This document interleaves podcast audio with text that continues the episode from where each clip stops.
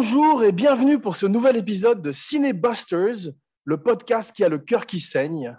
Je suis votre hôte, le commissaire Jean Weber, le cascadeur des mots, et j'accueille à nouveau avec joie dans l'émission mon cinébody, le réalisateur Jeff Domenech, El Refe, l'ami du héros dans les films, et qui part aujourd'hui avec moi à la poursuite de Minos dans Peur sur la ville, 1975, réalisé par Henri Verneuil, ou plutôt, comme tu le disais joliment sur le net, pleure sur la ville. Je vais tenter de personnifier un homme. Venez, suivez le cheminement de mon imagination et vous le verrez. Son nom? Alonso Quijana. Il conçoit le plus étrange projet jamais imaginé. Devenir chevalier errant et jaillir dans le monde pour en redresser tous les torts. Bonjour Jeff, heureux de te retrouver, même si aujourd'hui, bien sûr, on a tous le cœur qui saigne. Et surtout toi, car en plus d'avoir perdu, comme nous tous, un héros, tu as perdu un ami proche que tu as accompagné pendant une grande partie de sa vie, une vie extraordinairement glorieuse dont nous allons parler aujourd'hui. Alors, malheureusement, comme dans le professionnel, le héros est mort à la fin, mais comme tu t'en doutes, nous ne sommes pas là pour nous attrister, c'est Cinébusters après tout, mais pour célébrer une légende et nous amuser entre amis, comme il l'aurait certainement aimé qu'on le fasse. Pour ce faire, un bout en train notoire nous apportera son soutien et son témoignage en fin d'émission. Père sur la ville, Francis Weber, mon père, et le scénariste du film dont nous allons parler aujourd'hui. Si nous sommes des troubadours des temps modernes qui comptons les chansons de gestes de notre époque, peu de héros, peu de champions méritent autant d'être célébrés que Jean-Paul Belmondo. Allez, tournez manège.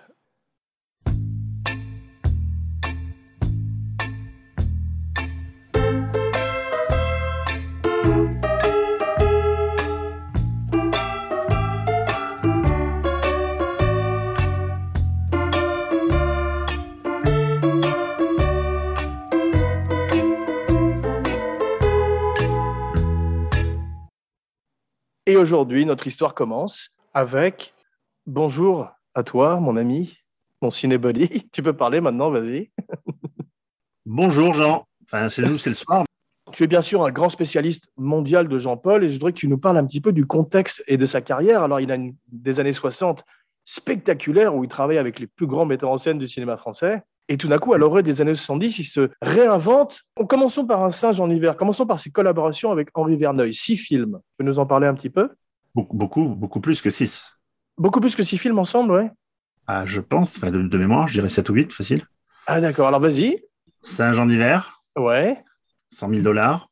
Ça, c'est ça. J'ai oublié 100 000 dollars. ouais. Euh, les Françaises et l'amour, c'est un film à sketch. Ah. C'est le premier avec Verneuil, ouais. Bravo. ouais, Le Casse, Ouais. La Ville, Le corps de mon ennemi, Les Morphalous. Il me semble que j'en oublie un hein, dans le lot. Voilà. Mais je, je pense qu'il y en a 8.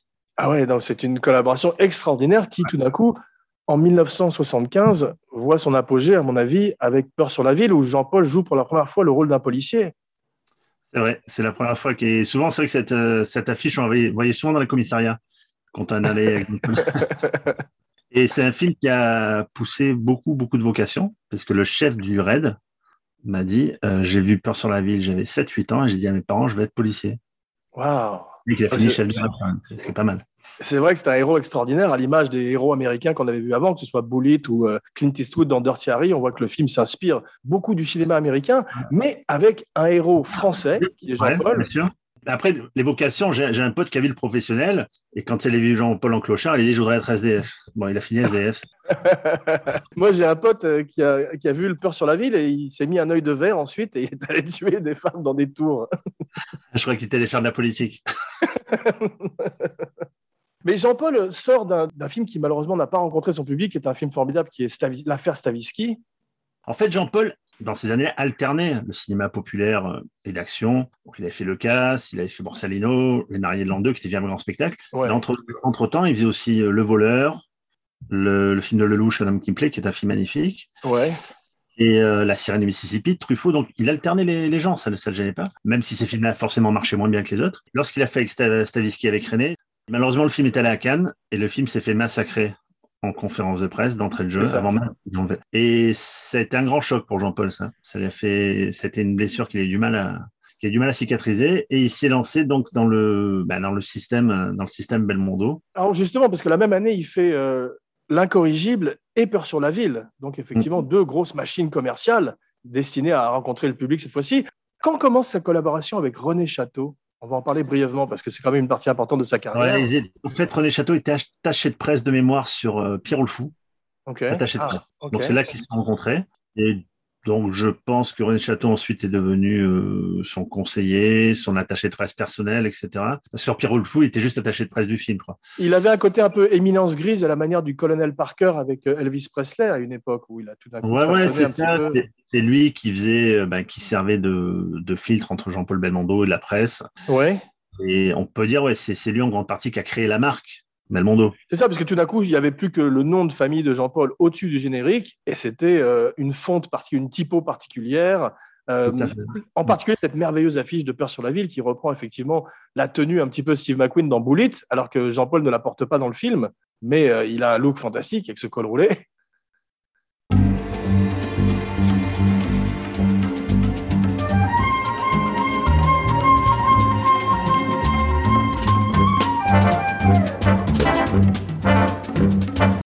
Tout à fait. Euh, je t'avais expliqué les clins d'œil qu'il faisait avec Steve McQueen?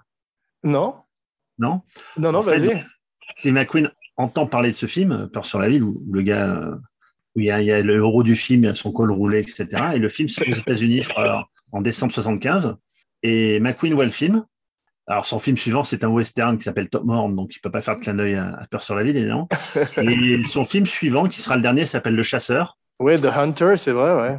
Regarde le chasseur si tu revois à l'occasion. Alors, c'est vrai qu'il est doublé, mais il y a une scène de poursuite où il est sur le toit d'un métro. Ouais, c'est vrai, ouais. Il, saute d'un toit à un autre, comme Jean-Paul. D'ailleurs, j'ai fait une, capture d'écran, je l'ai dans un romain.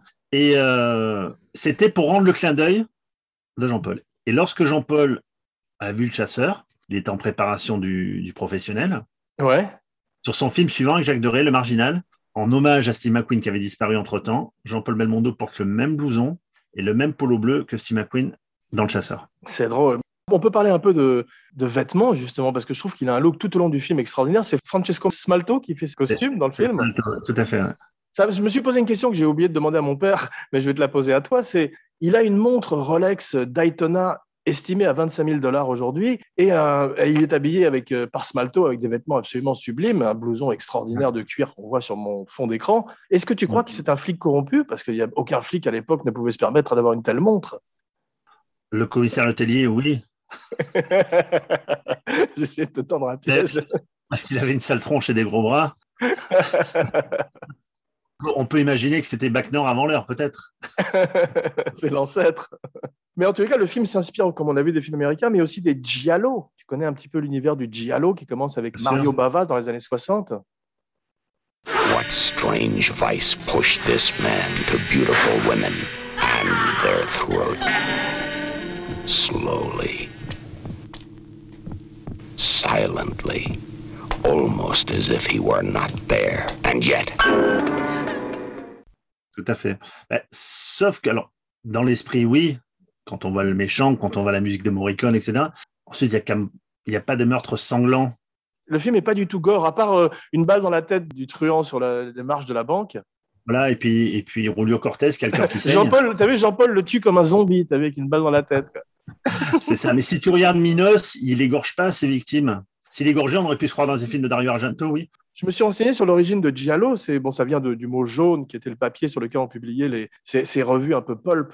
Mais le mot Giallo lui-même, c'est le thriller. Donc en fait, ça englobe aussi bien les films de Hitchcock que, que, tous les films de l'instant où il y, a, du thriller, si tu veux. Et ceux auxquels tu fais référence sont les Giallo à l'italienne, qui sont les, les spaghetti slashers, si tu veux, on pourrait dire, qui ont été magnifiés par Dario Argento par la suite aussi. Ah oui, et là, le film euh, est une coproduction italienne, donc effectivement, il y a un parfum d'Italie dans le film. Léa Massari qui participe au film. Exactement, ouais. Et, euh, Minos, dont tu parlais, Adalberto Maria Merli, qui est toujours des nôtres. Il avait aussi fait un film avec Delon qui s'appelle Le Gang de mémoire. oui, et il a aussi fait un flic hors la loi avec Bud Spencer en 73. Magnifique. Mon héros. Bud, si tu nous regardes, T'as vu, Bud Spencer, il était très beau quand il était, quand il était jeune, c'était un champion de natation. C'était comme Danny Westmiller, tout à fait, ouais. c'est étonnant. En 2004, il fait, euh, notre ami Adalberto, Minos fait un film avec Argento qui s'appelle The Card Player. Donc la boucle est bouclée, il revient au Giallo. Voilà. J'ai glané quelques trivia ça et là sur le net, mais c'est vrai que c'est pas facile. Il n'y a pas beaucoup d'infos sur les films français comparés aux films américains en général. Mm. Et euh, celui-là, heureusement, comme il est très aimé, on a quelques-unes. On peut parler un peu d'un ami à toi aussi qui nous a quittés malheureusement, Rémi Julienne, Mm.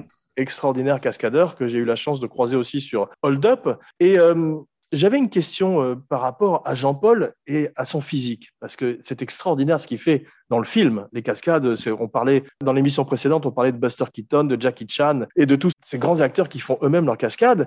J'ai pas eu l'impression, moi, sur Hold Up, mais est-ce que Jean-Paul a tout d'un coup des préparateurs physiques ou des diététiciens, tu sais, comme, comme, comme ont The Rock ou Jet Li ou Van Damme quand ils partent faire des films? J'ai pas l'impression, moi j'ai l'impression qu'il faisait juste un tennis avec Charlie Coubessarian de temps en temps. Voilà, et Charlot. Mais non, en fait, euh, Jean-Paul faisait une confiance aveugle à Claude Carliez et à Rémi Julien. Ok, Carliez s'occupait des cascades sur le toit, Rémi Julien des cascades en voiture, des poursuites, etc. ok. Et Jean-Paul leur faisait confiance, c'est-à-dire s'il lui disait tu peux y aller, il y allait. Ensuite, il y avait des répétitions, évidemment. Euh, cette scène sur le toit de métro, ils l'ont faite à 10 à l'heure, à 20 à l'heure, à 30 à l'heure. Ils l'ont faite plusieurs fois. Ça, Ouais. Il est paru comme ça. euh, donc Il y a un gros travail sur le son aussi pour, pour, donner Ouais, une impression de vitesse. Mais tout était préparé en amont, évidemment. Ensuite, le risque est toujours là. Ouais. Parce que même si, même s'il est sécurisé ou quoi que ce soit, l'accident est toujours possible, malheureusement. Donc, euh, mais c'était un plaisir pour lui, Jean-Paul, de faire ça. Mais non, je pense pas. Et puis, Jean-Paul, c'était un sportif, c'était un athlète. Ouais. Donc, il avait un diététicien. Je pense qu'il faisait attention à ce qu'il bouffait. Il faisait Ouais. du sport, il faisait du tennis, il faisait du vélo. Régulièrement, bien sûr. Une préparation, euh, d'ailleurs, quand il enlève son. Il n'avait pas besoin de voyager avec sa salle de gym comme faisait Schwarzenegger ou tous ces acteurs qui ils partaient Si, si, en fait, euh, c'est Claudia qui m'avait dit, quand on était en tournage, il y avait des haltères de partout dans la chambre d'hôtel. c'est drôle. par des excédents de, poids de bagages. Mais non, Jean-Paul, Jean-Paul avait une euh, avait une santé de fer, donc il avait là- là-dessus, je sûr. pense pas qu'il se préparait plus plus que ça, non. Ouais, c'est intéressant. Et euh, en parlant des Américains, justement, le film en Amérique s'appelait The Night Caller. T'as vu? Ouais, putain, la- la- la- l'affiche est magnifique, elle est très rare. On voit le visage de Minos, en fait, on voit pas Jean-Paul. Ah, c'est ça, ouais. Parce que, mais euh, ça fait référence au, euh, au Night Slasher, je crois, qui était euh, un serial killer qui sévissait, mais le film s'inspire du Zodiac Killer. Et j'ai trouvé que plein de points communs aussi avec Seven et John Doe entre Minos, tu sais, et John Doe dans Seven. Et même des, des points communs entre Brad Pitt et Jean-Paul, puisque quand Brad Pitt essaye de lire Le paradis perdu de Milton, où, euh, où il n'arrive pas, à prononcer le marquis de Sade et il dit le marquis de Chadet, c'est comme Jean-Paul quand il essaie de lire l'enfer de Dante. L'enfer dedans, tout, euh, tout à fait. Ouais. Bon, je pensais à un petit clin d'œil, bien sûr. C'est euh, même Tom Cruise, lorsque Tom Cruise était venu tourner Mission Impossible, dans une interview, il a dit euh, Ah, évidemment, Belmondo dans Peur sur la vie, c'est c'est une inspiration. Parce qu'il Bah, a tu as la scène sur le TGV, effectivement, ou en tout cas sur le Bullet Train. euh, sur le Ça, train, et ouais. puis non, mais à, à Paris, lorsqu'il dans le, der- le dernier Mission Impossible qui avait été tourné à Paris, quelqu'un lui avait, il avait parlé de ses influences. Il a dit évidemment Belmondo dans Peur sur la vie, c'en était une. Ouais. I'm the bad guy. Parlons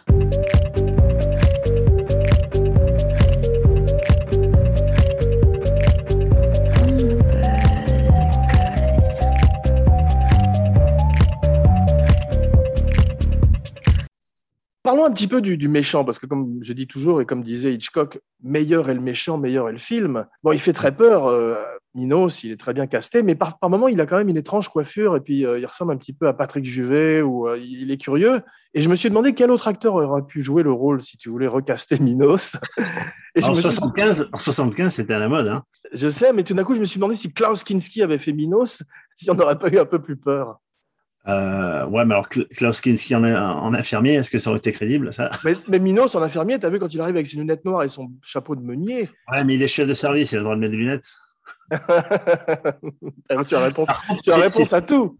Si tu regardes bien, ah, je défends, mais la réussite du film, en- dehors de la mise en scène de Verneuil, la, euh, la performance de, de Jean-Paul, Minos, c'est un mec qui marque en 64. En plus, c'est un, acteur qui a fait une grande carrière, si tu regardes. Non, quand tu le vois enfant, il fait très très peur, effectivement, avec ce Voilà, gros œil. peu, de gens, peu de gens se rappellent de son nom, Ouais. mais sa performance dans le film, on s'en rappelle tous, avec son œil de verre. Enfin, ça, ça- ça a traumatisé des générations entières. hein. Ouais. Et je- la, la performance de, ce comédien il y est pour beaucoup. Non, et je me, vrai, souviens, je me souviens que quand le film passait à l'époque euh, à la télé, il passait avec le carré blanc. Et c'était un des rares Belmondo qu'on n'avait pas le droit de regarder. Ouais, Dans les temps, il y avait un Belmondo à la télé. ouais. Dit non, allez vous coucher. Et je me souviens qu'avec mon frère, c'était un dimanche soir, on était en pyjama, discrètement dans le couloir, on essayait d'entre. juste de, de voir l'œil de Minos, puis à partir en- après on partait en bouche. on partait en coucher tellement qu'on avait eu peur de voir l'œil de Minos.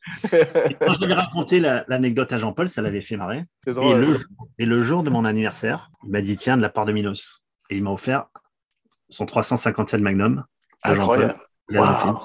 C'est celui avec lequel euh, bah, il tue le, le mec euh, une balle dans le front. C'est extraordinaire, ça. c'est fou.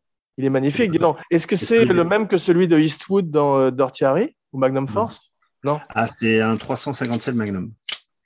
Il n'est pas plus long celui de. Ah si, c'est possible. Mais je vais pas te contredire quand tu as un 357 Magnum dans les mains. Voilà, donc c'était une référence. Et puis Jean-Paul euh, m'a fait ce cadeau magnifique.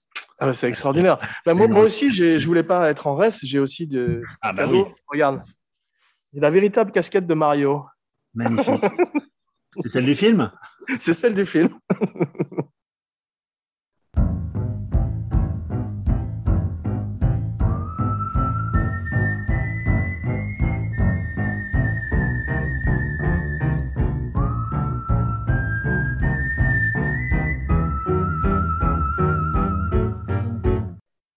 Jean-Paul a très bon goût en musique.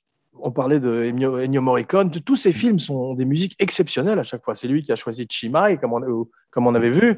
On aux gens, hein. Et euh, là, cette musique participe de l'angoisse extraordinaire du film avec euh, ce rythme. Et puis, Morricone a élevé le sifflement véritablement au rang d'art. Ah oui, elle est, elle est stridente cette musique, elle, te, elle fait peur. Déjà, moi, quand j'étais gamin, elle me faisait peur. Tu sais, comme la musique des dossiers de l'écran, cette émission, Ouais. en fait, c'est la musique du film Armée des Ombres. Ouais, Et euh, il y a des musiques comme ça qui te restent en tête, qui te traumatisent étant gamin. Et c'est Ouais, vrai, vrai. que je pense que la musique du film est, est un des acteurs de, de, de Peur sur la ville. Bien sûr, la musique du Morricone est, est magnifique. absolument. Mais elle a même, de, de même que Lalo Schifrin dans les Dirty Harry, tu sais, ça donne une, une ambiance et ça, ça nous amène dans la tête de Minos, comme euh, la musique de Schifrin nous amenait dans la tête du Scorpio Killer, tu te rappelles? Tout à fait, tout à fait. Joué par Andrew Robinson.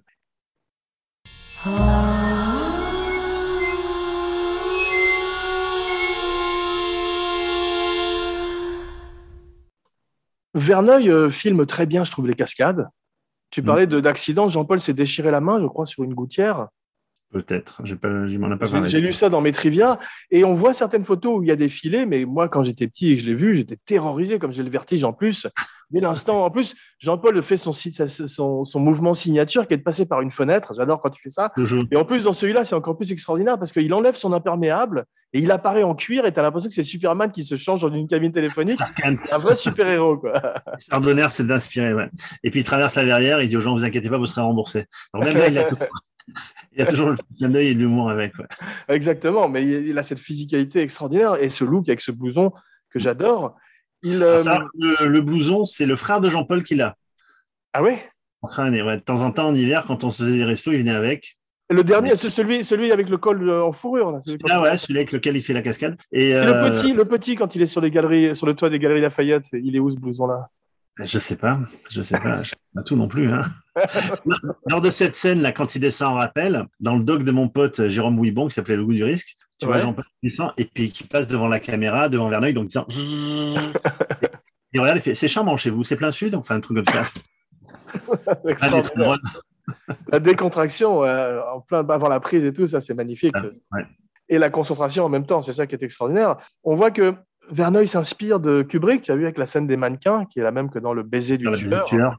tout à fait. Mais il filme bien les monuments. On voit euh, effectivement qu'il fait vivre cette ville, en particulier la nuit. Je trouve que euh, il y a des moments ça fait un peu téléfilm, mais comme le film est très nocturne, ça casse ce côté téléfilm Je- justement. alors, je pense que le, le générique est déjà un film d'horreur pour Anne Hidalgo, parce Ouais. que la la vitesse est à 60 dans Paris. Attention, dès le générique, marqué rappel 60. c'est vrai, effectivement. Mais les tours étaient à la mode à l'époque parce que c'est l'année de la tour infernale. Et euh, c'est vrai qu'on est dans cette ville oppressante. Et ça, c'est très, très bien filmé avec une superbe photo de. Qui est-ce qui a fait la lumière? Tu te rappelles ça? Je, je l'ai noté, je te le dirai tout à l'heure. J'ai vu des moments où Jean-Paul tenait la caméra. Ah oui, tout à fait. Ben, c'est cette scène-là. Ben, parce que tu sais, les scènes, euh, lorsque tu vois la fin, en caméra subjective, tu as, Bien tu- sûr. tu as- donc Bien il a la caméra et il s'avance vers, un- vers l'appartement. Qu'il la tient, ouais. Bien sûr. Mais c'est extraordinaire parce que c'est ce que c'est ce que Don Siegel a fait avec Clint Eastwood sur Dirty Harry. Il lui a donné la caméra au moment où le type doit sauter dans le vide. Tu sais où il est Bien haut. sûr, bien sûr. Ah, et, mais Jean- pareil, et pareil dans, pareil dans Un shérif à New York aussi. On voit des photos de Clint Eastwood avec une caméra à la main où il filme lui-même. D'accord. En fait, Jean-Paul, Jean-Paul, bien sûr, a dit que c'était inspiré de, du film. Enfin, le personnage était inspiré du film de- Dirty Harry, tout à fait. ouais. Ouais. Harry Callahan. Parce qu'habituellement, les flics qu'on voyait dans le cinéma français, c'était plutôt euh, Gabin dans Maigret, quoi. J'adore. hein.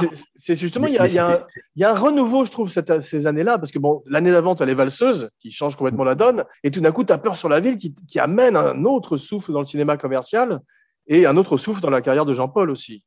Ben oui, je- comme on l'a dit, après le, après le camouflet de Saviski, il est passé à autre chose. Voilà. Exactement. Do you feel lucky? Well, do you, punk? Tu te rappelles, c'était Eastwood dans Dirty Harry. C'est vrai. Moi, je voudrais qu'on parle un petit peu d'un MVP, d'un Most Valuable Player, d'un être extraordinaire qui a fait beaucoup de films avec Jean-Paul, qui était, Ah, comme ouais. je disais, son partenaire d'acting, Charles Denner. Magnifique. Oh là, Magnifique. Ça, c'est quelqu'un que je regrette de ne pas avoir connu. Ouais, moi aussi, il est extraordinaire dans tous les films avec Jean-Paul, que ce soit Le Voleur, Les Mariés de l'an 2, L'Héritier. Il amène toujours une émotion incroyable et une humanité à ses personnages. J'en ai oublié, sûrement. À toi de jouer. Euh, de mémoire, l'héritier, les mariés, le voleur. Non, c'est ça. Et, euh, et Mais ils sont extraordinaires. Tu, on- on, euh, comme tu as vu, j'ai pas beaucoup parlé de la partie scénario parce qu'on va en parler beaucoup, comme tu vas voir, comme tu vas Ah entendre oui. avec mon père Ah. un peu plus tard. Il nous parle également de Charles Denner et de cette extraordinaire relation avec Belmondo. Et je trouve qu'effectivement, ils se rehaussent l'un l'autre, comme on disait lors de la dernière. C'est le côté. John Cazale, Al Pacino, le côté Roy Scheider, Gene Hackman, qui crée un tandem de flics mythologiques et qui amène beaucoup d'humour au film, que ce soit Julio Cortez dont tu parlais et son cœur qui saigne, ou Cacahuète. Rispal. Rispal, avec la, avec la cave. Non, il y a une complicité, ouais, tout à fait, il y a une complicité entre les deux. Euh, bon, c'est c'est deux Stradivarius, les mecs s'entendent très bien et tu as juste à les et ça, et ça va tout seul. Donc, je ne sais pas s'il y a eu de l'impro dans leur, euh, dans leur dialogue. Je pense pas avec les dialogues de ton père qu'on ait droit à l'impro. Je ne crois pas qu'il y ait d'impro. Ça, ça- en tout, cas, pas en, qu'il y ait tout, en tout cas, on sent une complicité, une amitié, surtout une admiration mutuelle, Ouais. ce qui fait qu'il y a une alchimie à l'écran. Mais ils amènent une couleur différente l'un l'autre et ils se complètent magnifiquement. Non, C'est vraiment un grand couple, au même titre, comme tu vas voir, je disais avec mon père, Ventura et Devers dans Il est à Montpellier, Verja, adieu poulet. J'ai failli dire Il est à Montpellier, Verneuil. il est né en Pologne, Charles Denner. C'est un héros de la guerre, tu as vu? Je sais une anecdote. Il avait signé un film avec José Giovanni Ouais, et euh, Denner apprend le passé de Giovanni, le passé Ouais. de Pologne. ouais, de collabo, Et- ouais. Et il dénonce son contrat en Waouh. tournage. Il dit Ça me coûtera ce que ça me coûtera, monsieur Giovanni. Mais si j'avais su avant ce que vous avez fait pendant la guerre, Ouais, je ne vous aurais jamais serré la main, on n'aurait jamais fait de film ensemble. waouh. Et il s'est barré du tournage, donc il a payé le deal, il a remboursé son truc, mais il n'a pas tourné le film. Incroyable. Je la tiens de Charles Gérard, cette anecdote de Charlot. Ah bravo, un autre grand Charles, ouais. Il fait beaucoup de théâtre, comme Jean-Paul. Ce sont des gens comme ces acteurs anglais qui travaillent Shakespeare, qui font leur gamme, comme on dit, et qui arrivent tête faite et texte su. Et euh, il joue Landru pour Chabrol. Il joue avec Lelouch. Il est extraordinaire dans L'aventure, c'est l'aventure. Dans L'homme qui aimait les femmes de Truffaut. Dans le voyou aussi. Dans Le voyou, dans Z. C'est un des grands, grands second rôles des années 70. Et au-delà, tu sais quel est son premier film?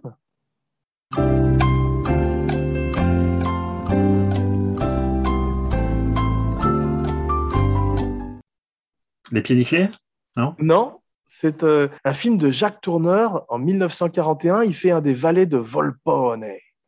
Oui. Il a fait un film qui est totalement invisible, Les pieds nickelés, qui est avec Jean Rochefort, Galabru et Charles Denner. Waouh Jean Rochefort m'a dit un jour, mieux vaut qu'il reste invisible. et Galabru, il me dit, je m'en souviens même pas. C'est drôle. Mais alors, le film, malheureusement, est introuvable aujourd'hui. C'est dommage, Ça, ça, ça- serait intéressant de le voir. Ça mérite peut-être un podcast, mais.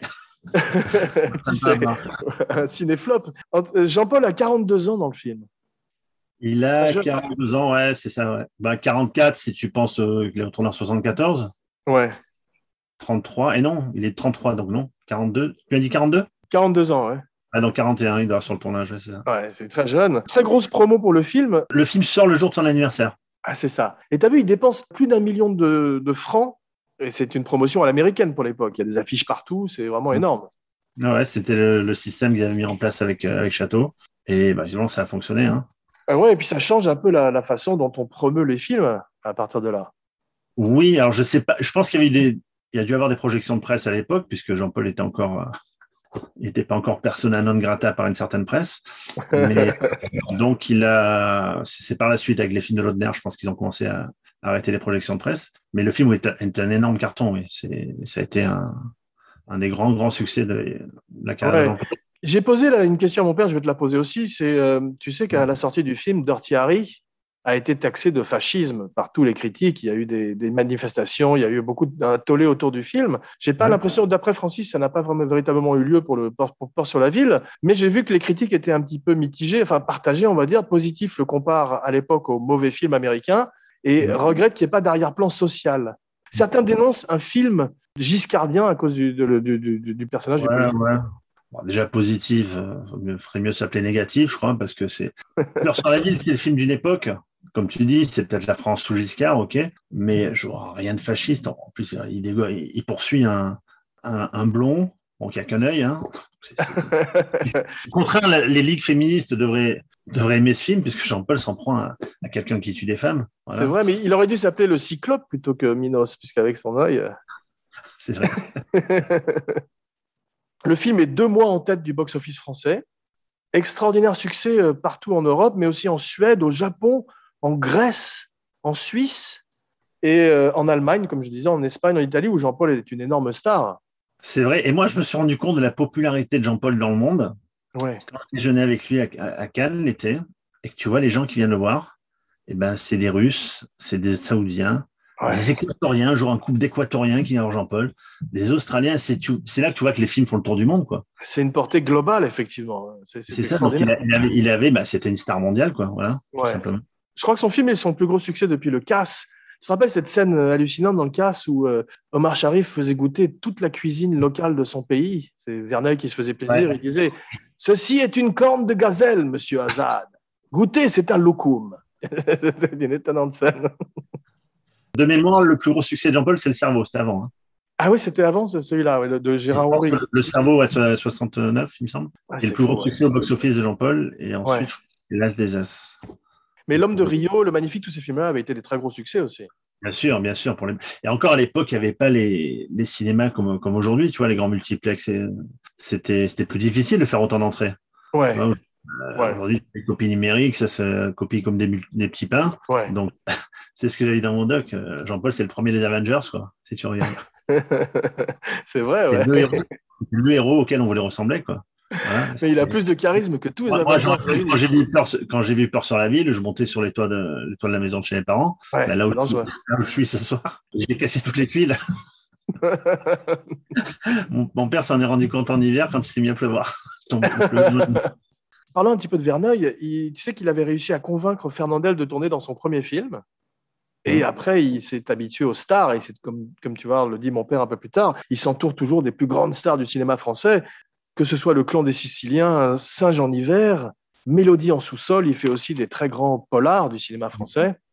Verneuil avait beaucoup de talent. Bon, il y avait toujours une grande star dans le film, deux ou trois, mais euh, pour prendre de grands seconds rôles. Si tu prends un film comme 1000 milliards de dollars avec de verre, Ouais, second rôle magnifique. Tu as Jeanne Moreau, Annie Dupéré, Charles Denner, encore une fois, ouais. euh, Mel Ferrer, Jean-Pierre Calfon. Il- C'est vraiment un mec qui aimait les acteurs. C'est Euh, vrai, mais on le voit effectivement, tu, tu as raison, on le voit dans Peur sur la ville avec euh, Roger Voilà. Jacques Rispal. Le huitième film, je viens de le retrouver, qui est Ah. un film magnifique, Weekend at Vidcott, Ah, bravo, bien sûr. Qui est Bravo, un film magnifique, qui passe pas souvent, les gens connaissent moins. Superbe Mais film. Paul livre une de ses plus belles prestations dans ce film. C'est vraiment. Ouais. euh, il y a, en plus, et là encore une fois, tu as des, des seconds rôles, tu as François Perrier, Pierre Mondy, Jean-Pierre Mariel. Ouais, C'est un film exceptionnel. Donc voilà, le huitième film, c'était Weekend at Vidcott. Donc il n'y avait pas six, il y en avait bien huit. bravo. À huit, sept et demi, parce qu'il y avait un film à sketch, on va dire. Bravo, tu seras réinvité. Bien joué.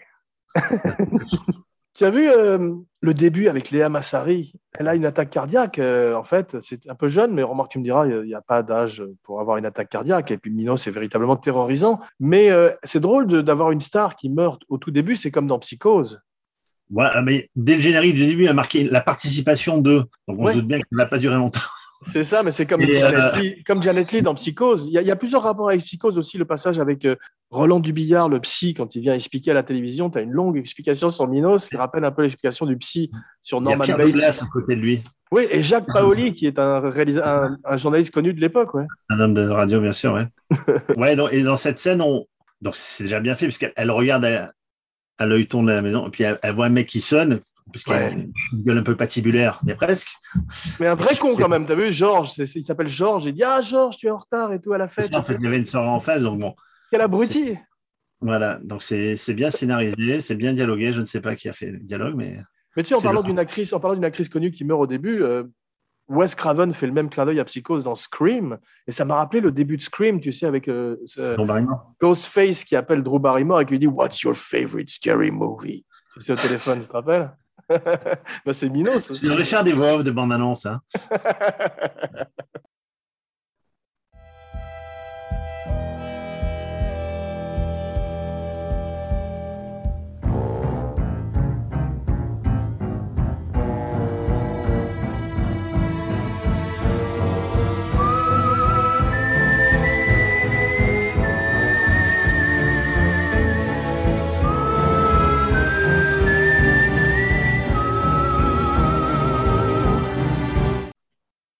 Il n'y a plus de générique de début aujourd'hui, c'est dommage, parce que quand tu as une musique comme celle de Morricone et ces images magnifiques de ville la nuit, tu peux euh, voir un générique. Tu rentres dans une ambiance. Le, le, le, film commence pas par le générique, je crois. hein. Ah bon, parce qu'il y a les noms qui arrivent. Si, Tu as, tu as la ville, tu as le train, tu as, je crois que tu as le train, on voit ce train euh, métro aérien, les tours, et tom, tom, tom, tom, tom, tom, tom. Et ce qui est beau, c'est quand on passe au battement de cœur aussi. Tu as vu que C'est ça, ouais. Ça, ça fait, c'est exactement ça. C'est le battement de cœur de Léa Massari. Ouais. de battre, voilà. Donc c'est. qui est très belle euh, d'ailleurs dans le film. Ça fait un peu de giallo d'ailleurs parce qu'elle est un peu en lingerie là avec cette, cette, cette italienne qui est menacée par un type qu'on ne voit pas. Il y a quand même un bon côté euh, giallo là quand même. Ouais, ouais, on, on voit les influences ben, voilà, du, du cinéma américain de, de Eastwood et, et des giallo italiens, bien sûr. Ouais. Et Minos rit comme le Joker. Tu as vu, on le voit souvent d'ailleurs avec ce grand sourire. Il a un côté aussi Joker de Batman. Et quel meilleur Batman que Jean-Paul? On le voit d'entrée, le, le tueur, puisqu'on voit justement qu'il a un œil, parce qu'il arrive en moto. euh, Ouais. de On parle de longuement de son œil de verre avec mon père et on en a parlé dans plusieurs émissions, donc on va pas en parler beaucoup. C'est Pas de souci. C'était une idée de ton père? Euh, L'œil de verre, je crois que c'est une idée de Verneuil et surtout cette idée d'avoir fait un œil de verre que Minos voit, alors que si mets-toi la main sur l'œil, tu vois rien quand tu mets ton, ta main Ah sur l'œil. non, c'est pour, c'est pour, euh, ouais, c'est, une image. Une licence artistique, Pour, pour, on va dire gentiment. C'est ça, ça, pour, pour aiguiller le spectateur. voilà, exactement. Excuse-moi, c'est Jean Panzer, le chef Jean opérateur. En 75, il a filmé l'œil de verre. euh, et en 82, il a filmé de verre entier dans 1000 milliards de dollars. Bravo, dis donc, c'est abracadapod. Non, je suis fatigué. Hein. Fait partie de la famille, ça y est. Jean Panzer, il a fait aussi Tenue de soirée, L'Alpagueur, L'Incorrigible, donc, euh, à part Tenue de soirée qui est de Bertrand Blier, il a fait beaucoup de films avec euh, Jean-Paul et Bertrand Blier, parce qu'il a fait aussi L'extraordinaire buffet franc en parlant de Tours la nuit. Magnifique. Dans les tours, justement. Ouais, il s'est filmé les tours la nuit, il n'y a pas de doute. hein. Voilà. Une petite question, euh, on parlait de Jean-Paul qui tenait une caméra. Jean-Paul est un, un extraordinaire cascadeur, il connaît tout de la mise en scène, il connaît tout de la lumière, comme tous ces acteurs qui sont des animaux cinématographiques, je dis ça avec le plus grand, la plus grande admiration. Il n'a jamais eu envie de mettre en scène, Non. Non, non. comme Mel Gibson Je- ou comme ces Non, acteurs non, j'ai vu une ou deux photos de lui derrière, Eastwood. lui, derrière la caméra, dans Désiré. Ouais. une photo de lui regarder derrière la caméra. Mais non, je pense que c'était trop de responsabilité. Je pense que Jean-Paul formait avec son frère un duo euh, très complémentaire, ou Alain, justement, qui était son frère aîné. Ouais, que j'ai connu sur Hold Up aussi. Là, tout se passe bien sur le plateau, que lorsque Ouais. Jean-Paul arrive, il n'y a plus. euh, il n'y a plus rien à faire si ce n'est que de jouer. Ouais, Donc. Jean-Paul n'aimait pas les contraintes et Dieu sait si c'est des contraintes de réaliser un film, tu dois en savoir quelque chose. Ouais. Pourquoi crois-tu que je fais du podcast? Euh, non, Jean-Paul n'avait pas le. Il préférait, je pense, se donner, se donner corps et à main un film en tant qu'acteur. Mais t'imagines, il, il est de tous les plans pratiquement. Si en plus il doit, il doit réaliser, ça va pas être évident. Non, mais je pense pas que ça l'ait titillé une seule fois, non. Ouais, ok. bah, hein. ouais. La plupart des acteurs italiens, sauf Léa Massari, sont doublés. On se retrouve un petit peu comme dans ces western spaghetti. À l'inverse de Jean-Paul, lorsqu'il faisait des, lorsqu'il faisait des, des films italiens, il était doublé. Ouais, Alors, c'est drôle. Mais je trouve que Minos a presque une trop belle voix. Il a une voix un petit peu de soap opéra. Bonjour madame. Tu sais, quand il arrive euh, chez, chez Ouais, Rosy mais Vart, après, quand il arrive chez Maggie, chez Rosy Vart. Ouais, mais d'un côté, s'il a, s'il a une voix de, de tueur en série, elle va pas lui ouvrir, Germaine Doison. Elle Ah va non, pas c'est vrai. Voilà. J'adore, une trop, totalement improbable. quoi. les noms sont étonnants dans le film parce que c'est pas les noms de mon père. Ils étaient déjà du temps de Jean Laborde et Mm. de Verneuil. Et tu as Pamela Sweet, Nora Elmer. C'est vrai, on n'a pas de terrain, pas de pignon. Quel dommage. et bien sûr Jean Letellier et Moissac, son adjoint. Ça que c'est pas une petite ville du, du sud-ouest. C'est possible. Je, je vais regarder ça tout de suite. Ne bouge pas. C'est le deuxième film de Jean-Paul avec Jean Gabin? Ah oui. Je, je me demande, il faudrait regarder la date de décès de Jean Gabin, si c'est pas un clin d'œil qu'ils lui font. C'est possible, mais en tous les cas, tu as vu, c'est drôle quand euh, ils, font, ils interrogent sur les boxeurs. Bien Ouais. sûr. Ouais. Jacques ben, c'était suite au singe en hiver. Et il y a un truc que fait très très très bien Verneuil, c'est d'introduire les deux flics. On les voit de dos, tu sais, c'est un truc euh, de mise en scène, ça. On les voit arriver de dos, et on introduit Jean-Paul par sa carte de police avant de remonter sur son visage. Et ça, il lui fait, il, il lui fait une vraie entrée, ce qui est important pour un héros. Et j'adore Denner quand il dit, euh, bien, il la rentabilise bien sa cave. Et quand ils font le, le pile ou face, c'est toi qui es marié. Alors merde. Il y a un formidable rapport entre les deux. Il y a un truc que fait très bien Jean-Paul, c'est qu'il mange très bien.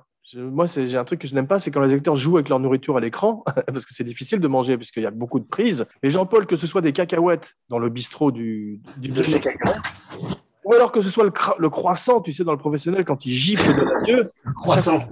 Ouais, c'est pour mon ami. Alors, parmi les acteurs italiens du film, Marcucci est joué par un acteur du nom de Giovanni Ciafriglia, Friglia, je crois qu'on prononce. Encore un Italien qui n'a pas fait une grosse carrière. Non, et il ressemble un petit peu à euh, Silva, tu sais, cet acteur qui s'appelle Silva et qui avait une tête à la Jack Palance. Henri Silva.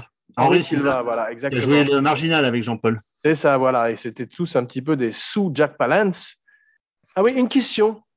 Est-ce que Jean-Paul fumait à l'époque? Tu sais Oui. ça? Il joue magnifiquement avec sa cigarette dans la bouche comme euh, Cobra avec son allumette, Stallone. Mais euh, on ne dirait pas qu'il la fume. Il joue avec souvent et on dirait qu'il ne la fume pas véritablement.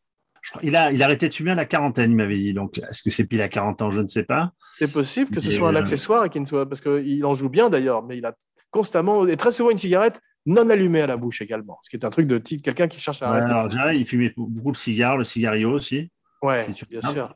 Ouais, C'était bah, pareil, Zoud, hein, dans les Léon. hein. exactement. Euh, je, je pense que je l'ai vu fumer après 75 quand même dans des interviews ou quoi. Parce qu'à l'époque, on pouvait fumer. Ouais, c'est vrai. Et, euh, mais c'est vrai que ça faisait partie du, euh, de la panoplie hein, du, du héros de l'époque. hein. Ouais, non, c'est sûr. En tout cas, Et, moi, j'ai euh, jamais fumé, donc pas c'est pas une influence négative. hein. Ouais, c'est sûr. Il y a un très bon dialogue dans le film. Je dis pas ça parce que c'est mon père, mais c'est vrai que que ce soit avec Denner ou que ce soit avec tout- toute la partie enquête policière, c'est vraiment euh, ça. Il y a un côté très enlevé et euh, il prend le spectateur et, et qui l'emmène dans une aventure. Et c'est drôle parce que Jean-Paul traite le meurtre de, de Léa Massari et Minos de façon générale très à la légère parce que pour lui, il est très braqué sur Marcucci. On le comprend, tu vois. Il a c'est c'est l'affaire de sa vie. Mais c'est ça m'a rappelé Batman au début de The Dark Knight, tu sais, où il n'est pas intéressé par le Joker parce qu'il préfère s'attaquer à la mafia. Tu sais, il disait He can wait. Ah, oui, parce qu'il a été, on, on comprend qu'il a été euh, traîné dans la boue par les, par les médias, etc. Je pense même qu'il a dû être Dans la boue sexuelle? La fameuse. on a envie de la voir. Là. Mais c'est- vrai qu'il il- il en a presque rien à foutre pour lui. Il méprise Minos pendant tout le film. C'est ça que je veux dire. Un petit peu comme d'ailleurs Callahan méprise euh, le Scorpion. Voilà. Ouais, pour lui, c'est pas du, euh, c'est pas un gibier à son, à son Alors, goût. Et pourtant, ce type euh, décime des femmes à travers Paris. Il devrait quand même euh, le prendre un peu au sérieux. Ouais, oui, après, bah, après, il s'y prend au sérieux quand il a pas trop le choix. Ouais. J'adore quand il le roue de coups et qu'on est obligé de le séparer avant qu'il ne, l'achève. Ah ouais, c'est- Extraordinaire. On sent la rage de Jean-Paul, là, c'est magnifique. Qu'est-ce qui se prend là? Je pense que c'est tourné en studio chez, chez Pamela Sweet, la fameuse. Avec tu- ses, avec ses Alors, photos porno euh, au mur. Vous avec remarquerez, vous remarquerez une petite blague, mais seuls, les, seuls ceux qui sont observateurs, lorsque. Minos ba- balance la, la grenade dans le cinéma sais ce que tu vas dire. sur l'affiche du film, il y a marqué euh, Le metteur en scène. Le metteur en scène, il y a marqué un film de Charlie Coubet. Alors ça, Charlie Coubet, c'est rien, était arménien comme Verneuil, Ouais. Et comme c'est un- Vart. et comme Rosinart, et je pense que c'est Verneuil qui y a fait un, C'est a fait drôle. un petit coup d'œil à Charlie. Ouais. Charlie Coubessin, le, le maquilleur et l'ami de Jean-Paul aussi pendant toute sa carrière. Cette scène, ouais, cette scène, bizarrement, m'a fait penser à une scène de Fantomas. Tu sais, quand un faux de Funès vient mitrailler une, Ah ouais. un truc de télé où il y a des gens qui regardent la télé Ouais. euh, dans une vitrine, dehors dans la rue. Ah, c'est vrai, ouais. Ça m'a fait penser à ça. Je sais pas pourquoi d'ailleurs, je dis ça. Mais... Tu as raison, mais euh, la scène est, on parlait, euh, la scène est un peu gore d'ailleurs. C'est la scène, celle un peu gore parce que tu as des gens qui sont blessés par des éclats de la grenade de Minos. Ouais, c'est ça. Mais, euh, Mais c'est censé il- être un peu Emmanuel avec des gens qui faisaient la queue sur les Champs-Élysées, tu te rappelles Voilà, pour ce genre de film, alors il devait être a- asexué, Minos, je ne sais pas ce qu'il avait. C'est ce qu'on appelle en Amérique. Non, ce qu'on appelle en Amérique un incel, un involontaire célibataire, incel. Peut-être parce qu'il regardait les femmes que d'un œil, c'est pour ça. Et on n'a pas l'explication pourquoi il a, il a perdu son œil. non, c'est vrai, mais d'ailleurs, et, et toute sa philosophie est un peu. Je vais appeler Francis Védard pour lui demander. Il s'est bien entendu, ton père, avec Vernet oui, très bien, il en parle, tu vas voir euh, par la, dans, la suite de l'émission, donc euh, je lui laisserai te, te le dire. Euh, C'est vraiment bien fait les cascades, parce que moi à l'époque, je me, suis, je me disais vraiment qu'il n'y avait aucun filet, aucune sécurité, et que Jean-Paul faisait ça euh, comme Buster Keaton, quoi, ou Harold Alors, Lloyd. C'est clair que la scène du, par exemple, la scène du métro, c'est clair qu'il n'y a pas de filet. Ouais, ça c'est sûr. Mais je parle, Mais- je parle en particulier des scènes sur le Ouais. toit. Je sais, mais le- je reviens au métro. Après, je- euh, Ouais. La scène du métro, bah, tu peux pas avoir de filet de toute façon, puisque le métro, après, il roulait pas à 120 km/h non plus. Ouais. Mais il faut monter quand même sur un toit de métro à 60, 70 maximum 60, j'ai lu. Voilà, donc c'est quand même beaucoup. Et surtout, c'est quand tu passes sous les ponts. Jean-Paul m'avait dit entre, entre le, lorsqu'il passe sous les ponts, il, il y a ça. Il ne faut pas Ouais. qu'il se relève la, la tête, sinon. Et plus une ou deux fois, il s'est quand même accroché la main. C'est ça la blessure dont je te parlais, ouais. Voilà, mais c'est sous le- c'est pas sur les toits, hein, c'est sur le toit du métro. Ah d'accord, ok, ok. Un pont. Et, et même à un moment donné, si tu regardes, euh, moment- il se baisse au dernier moment parce qu'il voit Ouais. pas le pont. Et ça, c'est Wow. c'est- la, la scène a été captée. Mais euh, c'est- aujourd'hui, tu pourrais plus faire ça. Je sais que mon, mon pote Albert Enfin, Tom Dupontel. Cruise, Tom Cruise fait, fait des trucs où il prend beaucoup de risques aussi quand même. Mon, oui, oui, mon pote, mais je pense qu'il y a- c'est plus sécurisé aujourd'hui quand même. C'est hein. sûr, tu as raison, tu as raison. Et mon pote Dupontel avait fait un film comme ça qui s'appelait La Proie. Et il saute sur un, sur un train en marche, évidemment. Il était tout. Et puis, Je crois que tout le euh, monde a envie de le faire en fait pour Ah ouais, et puis, je me rappelle, nous avait envoyé les photos. J'ai Jeff montré à Jean-Paul. Tout le monde a vu le film enfant et tout le monde a envie de se suspendre à quelque chose ou se, se- Mm. mettre sur un train. Et je sais pas si je l'avais dit dans la dernière, sinon tu couperas, mais euh, Dupontel, lors de, sa première cascade sur, euh, enfermé dehors, Albert était un peu angoissé. C'est en première grande cascade qu'il faisait. Donc il appelle Jean-Paul pour lui demander des conseils. Jean-Paul lui dit J'ai pas de conseils à te donner. Tu respires un bon coup et tu vas. Fait Mais c'est tout C'est tout. Et si demain j'entends pas parler de toi à la radio, c'est que ça s'est bien passé. C'est drôle. Te rassure. Minos euh, ressemble un peu à Jeffrey Dahmer. Tu tu connais le serial killer américain? Non. Et euh, Non. il est un peu con aussi d'appeler à côté d'une fête foraine quand même, non? Ben oui, mais il faut bien, faut bien qu'il tombe. Cette scène de justement dans le, dans le studio de son, c'est génial. Ça fait penser à Blowout, tu sais, avec, Avec- Travolta. bien. Ouais. Ou la conversation secrète. C'est là que tu vois comment il mène son enquête, etc. Donc c'est euh, euh, ouais, c'est une très bonne trouvaille, ça. Ouais. C'est- Ouais, non, c'est bien avec cette musique extraordinaire, mais c'est drôle, parce que cette fête foraine est véritablement euh, scorée par euh, Ennio Morricone. T'as vu Parce que d'habitude, fait. pop. tout. tada, Ouais, tout à fait. Jean Martin est très bien. Ça m'a rappelé- ça m'a fait tout de suite penser à Mon nom et personne, tu sais, son, son chef. Il y a toujours Ouais. un chef qui tape sur les doigts de, de ce flic euh, rebelle, que ce soit Steve McQueen ou que ce soit Starsky et Hutch. Ils se font toujours remonter les bretelles. Et Jean Martin est bien avec son œil globuleux et en plus, il cligne jamais des yeux. Il fait très, très Ah, c'est ça, c'est le chef. Ouais. C'est vraiment c'est des, des gueules du cinéma français qui sont malheureusement oubliées aujourd'hui. C'est lui qui Mm. aurait dû faire Minos, il fait peur. On dirait déjà qu'il a deux yeux de verre naturellement. Ça aurait fait des économies à la production. On n'y aurait pas cru physiquement, je crois. Non, pas- c'est possible. ouais. Mais voilà, ça, ça fait partie des, voilà, des, c'est même plus des seconds rôles, les mecs, c'est des troisièmes rôles. Mais juste de les voir à, à l'écran, donc c'est, un gars qu'on a vu dans plein de films de Zidi aussi. Ouais. Donc, c'était des, des référents pour nous quand on était petits, on voyait ce, gars-là, dire, oh, c'est vrai, il a joué dans. La, la figure d'autorité, effectivement, qui arrivait. Verneuil se sert très très bien de la musique, euh, un petit peu comme Spielberg avec le requin des dents de la mer. Tu sais, que dès que tu entends ce ton, ton, tu sais que Minos est là. Je pense qu'au prix où il a payé, il peut l'utiliser, ouais. oui, parce que comme d'habitude, euh, En- Ennio Morricone fait assez peu de musique. Il y a celle-là, La Fête Mm. foraine, et puis une étrange musique euh, du jukebox de cacahuètes, alors qu'ils auraient dû prendre une musique pop de l'époque. Là, tu as une drôle de musique qui, qui sort du Elle est de. Morricone, celle-là aussi? Ouais, c'est de Morricone aussi. Ça Ah, s'appelle Psychédélique énorme. quelque chose. C'est- Et jamais un jukebox n'aurait une telle musique. Il aurait dû avoir un rockabilly ou n'importe quoi, tu vois. Bah ouais. Je ne sais pas si c'est vraiment été toi dans un bar ou dans un studio avec cette cave en dessous, là, avec ces gars qui. euh, Ouais, c'est possible que ce soit un studio. C'était déjà les, les, les, squats avant l'heure, quoi. Ouais. C'est curieux, ces deux flics qui laissent la, la fenêtre de leur voiture ouverte aussi. Ça, ça m'a paru Ben surprenant. oui, c'est pour que puisse, puisse glisser le. C'est ça, leur donner l'enfer de Dante. Ah, parce que comme. Non, je pense que comme ils fument, ils aèrent. c'est vrai que ça fume dur dans cette voiture de flic. Ouais. Voilà. Si Minos ne les tue pas, la, fumée de seconde main s'en Mais qui, chargera. qui- qui aurait l'idée de piquer une R16, franchement? On parlait de Rosie Vart, effectivement, tout d'un coup, on est un petit peu dans, un- dans Maggie, hein, quand elle est avec Minos, cette étonnante Ah scène. Non, à l'époque, non, parce qu'elle n'avait pas fait Maggie. Maintenant, oui. Non, c'est vrai, mais c'est c'est curieux quand même, parce qu'elle est, elle est comique quand même. Quand elle dit Eh oui, je baise, moi, monsieur. On se croirait dans le théâtre ouais. ce soir. Après, elle avait fait Joyeuse Pâques avec Jean-Paul Le un rôle délivré. Elle est Mais, formidable, euh, mais elle amène une autre couleur tout d'un coup. Oui, oui, tout à fait. Et puis elle n'est pas du tout inquiète par ce type extrêmement louche, qui est, qui est séduisant, certes, mais avec ses... Et à un moment, il lui a... Et tu vois bien, il y a vraiment un temps d'hésitation avant qu'elle ouvre. Quand, parce que quand Minos dit police, tu vois, elle se rhabille, etc. Donc, euh, elle n'ouvre pas, elle, elle ouvre pas immédiatement. C'est vrai, mais à un moment, il, il, l'attra- il lui attrape le sein et elle a un petit rire. euh, Enfin, je veux dire, elle n'est pas du tout plus, elle est pas plus inquiète. Non, il, la, il la bloque là, par le truc Ah avec ouais. son collier, etc. Ouais. Et c'est bien fait, ces moments où il est tranquille, il y a le café, les, les grains de café qui partent en l'air. là. Ça, Euh, c'est ce bien fait. ouais. bien fait. Mais c'est vrai que c'est, pas du tout Ah bah. Verneuil était un grand, hein. Ouais, Il savait y faire. hein. ouais. On voit bien l'affiche de l'exorciste. Magnifique. Génial. Ça fait plaisir à beaucoup. Le grand spécialiste romain qui. Ça m'a fait plaisir de voir ça. Ça, bah, ça marque une époque, hein, parce que le film est sorti quoi, en 75, 74 Euh, l'exorciste? 75 C'est 73, je crois, mais peut-être que je me trompe. ah, Le film est tourné en 74, donc euh, on l'a sorti. euh, Ah, je sais pas. En tous les cas, euh, il y a une scène qui est formidable en parlant de, de thriller, de suspense. C'est la scène avec, où Minos est de l'autre côté de la porte, justement, chez Rosie Vart, et que Jean-Paul est avec le chat Il est derrière la porte, il se planque derrière, derrière la, porte. porte. Ça, c'est vraiment bien foutu. hein. Ils ont souvent mis les chats aussi dans le cerveau, il y a Pompon. Ouais. Très belle pub pour les Galeries Lafayette. C'est très drôle comme euh, tu entends la voix Ah oui. off qui dit Il se passe Ah oui. toujours quelque chose aux Galeries Lafayette. Avec Jean-Paul qui court. Placement de produit. Mais c'est mythique, ça, effectivement. Et la, la scène, c'est au métro Aubert. Ouais.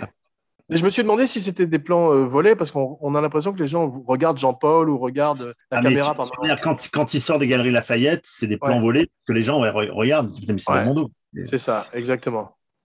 Il y a un petit passage avec ces mannequins qui fait un peu film d'horreur aussi, justement, on parlait de. Ouais, ça fait penser à Maniac. Ouais, c'est ça, exactement. Et évidemment, le film de, de Kubrick. Ouais. Ouais. Et il y a une scène fantastique aussi dans Terminator 2 où le T-1000 passe à côté d'un mannequin argenté, tu sais, et le Ouais. regarde comme si c'était quelqu'un de sa famille. Il comprend pas ce que c'est que ce truc. Un Argento ou un Argenté? Bravo. T'es en forme aujourd'hui. Malgré la fatigue. hein. Tu peux pas poursuivre une moto euh, en voiture. Ça, c'est pas possible. Non, sauf s'il y a plusieurs voitures. C'est ça.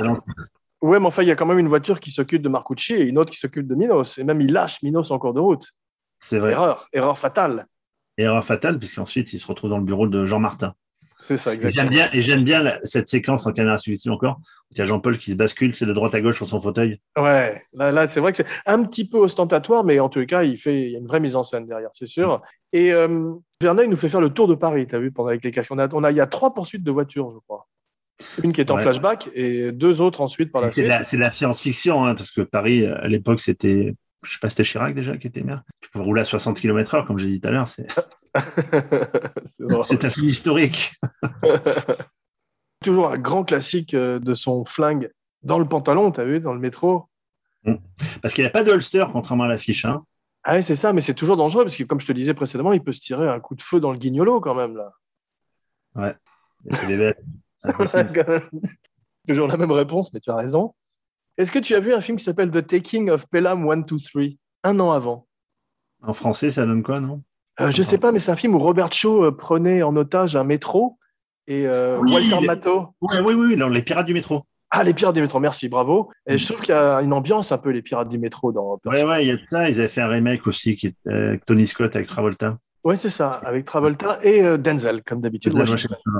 Ouais, qui était moins bon que l'original, du métro, bah, comme souvent, ouais. Ouais. Euh, ouais, ouais, c'est vrai que ça. Il y a cette ambiance, euh, il y a cette ambiance-là ouais, dans les scènes de métro, bien sûr. Ouais. Euh, La mort de Marcucci est étonnante parce que comment ce- le conducteur du métro voit-il qu'il doit ouvrir la porte au moment où l'autre métro passe? Et pourquoi tout d'un coup devient-il le complice d'un flic qui, appara- qui quand même maîtrise bien la situation déjà? Ben oui, alors il y a déjà il y a le il y a Balmer qui est pas du tout complice des flics puisque c'est un professeur qui crie euh, mort aux flics et mort aux cons là. Ouais. Attends, un au- gr- autre grand second rôle. Voilà. Ouais. Ben, tandis que bah, lui il est prof donc on va dire c'est un gauchiste donc il n'aime pas les flics. Les conducteurs de métro sont plutôt à droite donc il a des Julien flics. Dallas, encore un nom curieux. C'est ça ouais. C'est le frère de Corben Dallas C'est Bruce Willis. dans- Exactement. Et à propos de la scène du, mé- du métro, il y, a, il y a une anecdote qui est assez connue, mais bon, on va quand même la dire parce qu'elle est magnifique. Ouais. Il y a un attroupement euh, sous le pont Mirakeim et tout le monde voit Belmondo euh, faire sa cascade sur le toit. Et lorsque Jean-Paul redescend, parce qu'il y a des gens qui sont persuadés que c'est pas lui, hein, Ouais. et lorsque Paul redescend, tout le monde voit que c'est lui. Et puis il y, a un- gars qui arrive, Monsieur Belmondo, bravo, mais parce que pour un million de francs, je l'aurais jamais fait. Et Jean-Paul, il me dit, pour, un- pour un seul million de francs, je le ferai pas non plus. hein.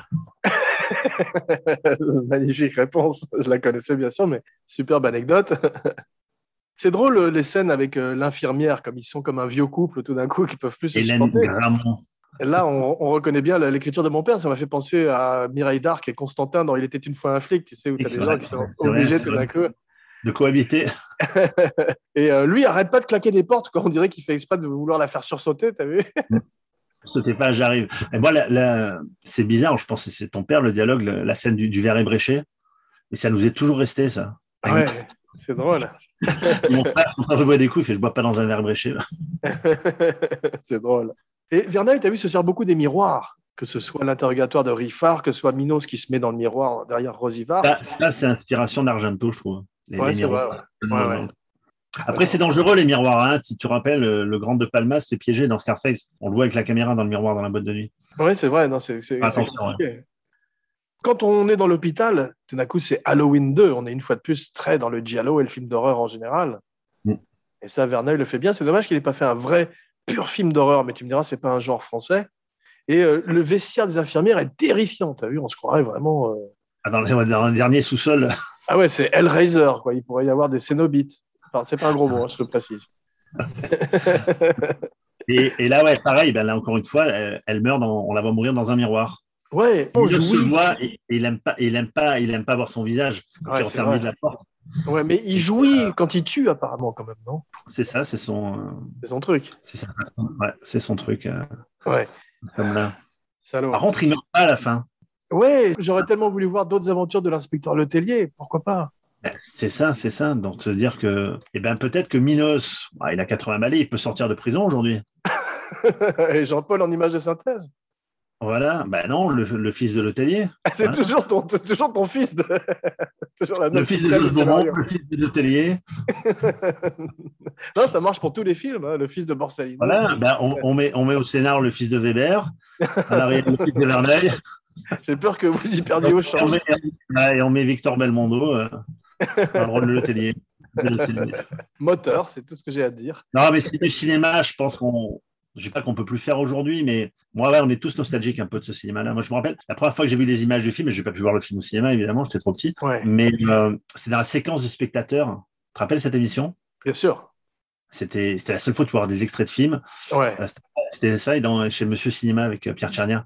ouais, bien sûr. Ouais. Je me rappelle d'un dimanche, un, d'un dimanche, je crois que c'était un dimanche vers midi, et on voit, je crois, cette scène d'hélico où Jean-Paul rentre dans l'appartement. ouais. Et au moment où Jean-Paul rentre dans l'appartement, boum, la séquence coupe, évidemment, pour donner envie d'aller voir le film. c'est très frustrant et en même temps, c'est c'est bien fait. C'est- un bon teaser. ouais. Voilà. Ah oui, il y a un truc que je me suis demandé. Euh, Minos est censé être un chirurgien avec une famille. Où est la famille de Minos? On ne la voit jamais. Bah, Peut-être qu'il s'est inventé une famille, hein. Ah, tu, ah, tu crois que c'est, tout ça était faux, en fait mais Parce que c'est compliqué d'être chirurgien et serial killer. C'est, tu me diras, on dit que Jack Léventreur était le médecin de la reine, mais euh, ceci dit, c'est... Ouais, même- enfin, enfin, les, les médecins, si tu t'en tiens aux sketchs des inconnus, ils bossent pas beaucoup, hein. Ils font beaucoup de. Alors, tout, golf et du tennis. Puis c'est vrai, Oui, tu as, es- Dr Jekyll et Mr Hyde, le Dr Petiot, il y a une grosse euh, histoire quand même de docteur. Voilà, donc, les médecins. Dr Giggles. Hannibal Lecter était pas médecin? Si, euh, non, il était psychiatre, Hannibal Lecter. Ouais, bon, ça se rapproche quand même. Mais, euh, mais ouais, je, je persiste à dire que le, le rôle de Minos a une importance énorme dans le film et le personnage est très très bien interprété. Vraiment, c'est euh, ouais, c'est vrai, tu as raison. qui a traumatisé des générations entières. Ça, c'est Ouais, c'est vrai Et que c'est rare qu'un film qui est donc de 75, le film a 45 ans aujourd'hui, qui tienne encore la route. C'est rare. Les- les- Il y a plein de films des années 80, des films français démodés aujourd'hui. Ouais, c'est vrai que celui-ci n'est pas démodé. Là, bon, allez, bon, il y a les fringues, les bagnoles, bon, ça c'est pas. Non, mais même ça, c'est pas les, démodé. les parce que dialogues, les ça- dialogues, les dialogues, le scénar, la musique, le casting fait en sorte que, ouais, 45 ans plus tard, le, le film n'est pas démodé, quoi. C'est Absolument. À la fin, quand Minos est dans la tour, il y a un groupe de chasseurs qui arrive. C'est ça les, les, les origines du GIGN C'est ces types qui ont ces espèces de. ouais, ouais, c'est ça. C'est des vrais gendarmes, c'est des vrais gendarmes. hein. D'accord. C'est drôle parce qu'on a on l'impression, on a plus l'impression d'une battue que d'un véritable. C'est pas ces images qu'on a qu'on a par la suite de ces groupes d'intervention qui arrivent, tu sais, qu'on a tellement vu dans le cinéma, où il y a quelqu'un qui dit euh, sécuriser le périmètre. Il y a toujours quelqu'un qui dit sécuriser le périmètre. Il y a des phrases comme ça. Secure the perimeter. Le mec qui fait son scénario, il, il écrit d'abord sécuriser le périmètre et puis il fait le scénario. Ouais, c'est un algorithme maintenant, il n'y a plus de scénariste. En fait, tu as vu, euh, c'est bien comme Min- Minos, pour gagner du temps, demande à réfléchir. Ça, c'est très bien fait. Ouais. vu Et puis, C'est comme ça avec son cuir, avec son blouson en cuir. ouais. Et puis, il écoute un, un podcast, tu as vu C'est bien. Ouais. Roland Dubillard est formidable, je trouve, dans la scène du psy. Ouais. quand même. Il est vraiment étonnant parce que voix, il a une voix. Sur Ouais. l'interview, un grand écrivain et un homme de théâtre, ouais. on a retrouvé Madame Minos, la maman du petit. Madame Minos, c'est quelque chose quand même. Et quand elle intervient, il aurait dû avoir une photo de Minos enfant avec son gros œil. Mais lui est étonnant parce qu'effectivement, il arrive à faire passer énormément d'expositions, que je parlais du psy, de psychose, euh, mais Oui. il, a- il arrive à la faire passer avec cette étrange voix. Ouais. Ouais, je me suis demandé s'il était ouais, parce qu'ils ils essaient de montrer un côté humain de Minos qu'on n'a pas du tout dans le film. Ouais, c'est vrai. Un petit garçon comme les autres, etc. Et, euh, Ouais, ouais. et on n'en sait pas plus, donc c'est bien, c'est bien de peut-être pas savoir comment il a eu son, son accident, son œil de verre, ses frustrations sexuelles. ouais. C'est spectateur de deviner, quoi. Ouais. Une fois de plus, autre similitude avec le Joker. Jean-Paul, euh, dans le film, est censé être un spécialiste de karaté aussi, et de judo, lui dit Martin, tu sais, quand il l'appelle le gros bras avec des petites tronches. Ah, Et euh, il, il- il fait un peu des arts martiaux avec Minos à la fin. En tout cas, il y a une chorégraphie qui est bien faite hein, quand, il, euh, quand il roue Minos de coups à la fin. Mano à Minos. Ouais, bon, la, la cascade a dû être réglée une fois de plus par, par Carliez. Ouais. Et euh, ouais, c'est assez, c'est assez physique. Ouais, ça... Quand il jette le cascadeur, parce que c'est pas Minos qui jette, mais à un moment, il jette le Ouais, ouais, cascadeur dans c'est un une porte. casse. Ouais, je pense que c'est peut-être Daniel Breton qui Ouais, avait le même bien. ou c'est peut-être Berreur, je sais Ah, pas. Daniel Breton qui jouait dans le professionnel. Ouais, ouais, il se prend des, des pastèques. C'est lui qui C'est celui qui ressemble à Minos d'ailleurs, dont je disais. ouais.